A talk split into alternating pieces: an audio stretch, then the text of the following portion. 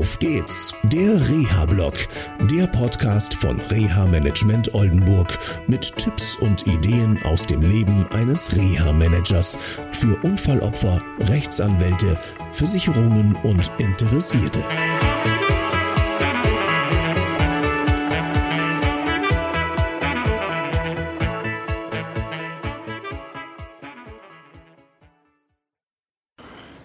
Hallo, vielen Dank, dass ihr zu einer neuen Sendung von Auf geht's, der Reha-Blog, eingeschaltet habt. Heute geht es um die Frage, warum ich diesen Reha-Blog mache. Gefragt bin ich worden von einigen Menschen, die mich begleiten, macht das Sinn? Du hast ja schon den Auf geht's, der Reha-Podcast, der ja alle zwei Wochen kommt.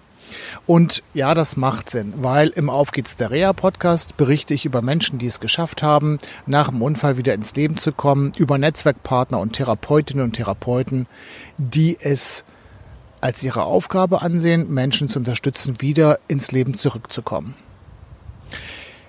Im Auf geht's der Reha-Blog möchte ich über meine Arbeit berichten, die ich täglich erlebe.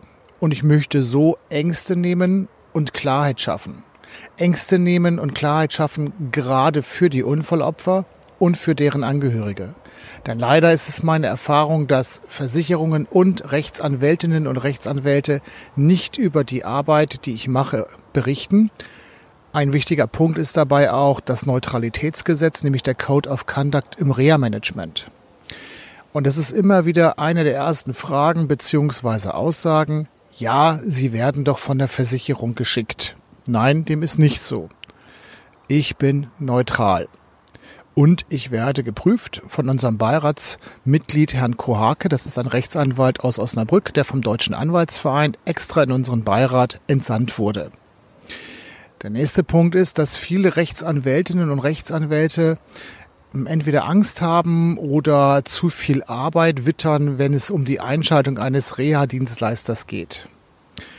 Oft wird dabei vergessen, dass letztendlich auch damit für die Rechtsanwältinnen und Rechtsanwälte ein Vorteil verbunden ist. Nämlich der Vorteil, dass wir als Reha-Dienstleister uns um die Reha-relevanten Informationen kümmern müssen, insbesondere auch um die Arztberichte.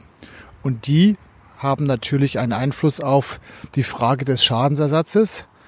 Und insofern müssen Rechtsanwältinnen und Rechtsanwälte diese Unterlagen gar nicht mehr anfordern oder irgendwie ja, bekommen oder ihre Mandantinnen und Mandanten irgendwie damit beauftragen, die einzuholen. Das ist ein Vorteil. Und natürlich auch die Versicherungen haben auch einen Vorteil. Und es entsteht eine Win-Win-Win-Situation. Also dreimal wird gewonnen, weil die Haftpflichtversicherungen haben natürlich ein betriebswirtschaftliches Interesse und das wird allerdings oft auch falsch verstanden. Ich erlebe viele Haftpflichtversicherungen so, dass sie sagen, übers Geld können wir uns streiten, über die Gesundheit und deine Teilhabe eben nicht. Die wollen wir gemeinsam erreichen. Das ist aus meiner Sicht bei vielen Unfallopfern und deren Angehörigen und den Rechtsanwältinnen und Rechtsanwälten nicht so angekommen.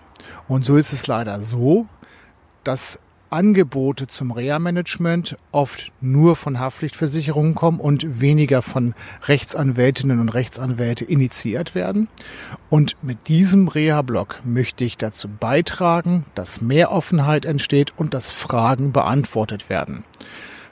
Fragen beantworten kann man auf unserer Homepage sehr gut. Wir haben über 190 Sendungen im Rea-Podcast. Wir haben jetzt mehr als 30 Sendungen hier im Rea-Blog und unsere Suchfunktion hilft denjenigen, die wirklich weiterkommen wollen mit dieser Suchfunktion. Das heißt nicht, dass ihr euch für uns entscheiden müsst, sondern wir beantworten im Prinzip die Fragen, die euch in der Zusammenarbeit auch mit anderen Reha-Dienstleistern vielleicht auch entgegenkommen. Das war's erstmal. Bis zum nächsten Mal. Tschüss. Das war eine Folge von Auf geht's, der Reha-Blog. Eine Produktion von Reha Management Oldenburg. Weitere Informationen über uns finden Sie im Internet unter www.der-rehablog.de.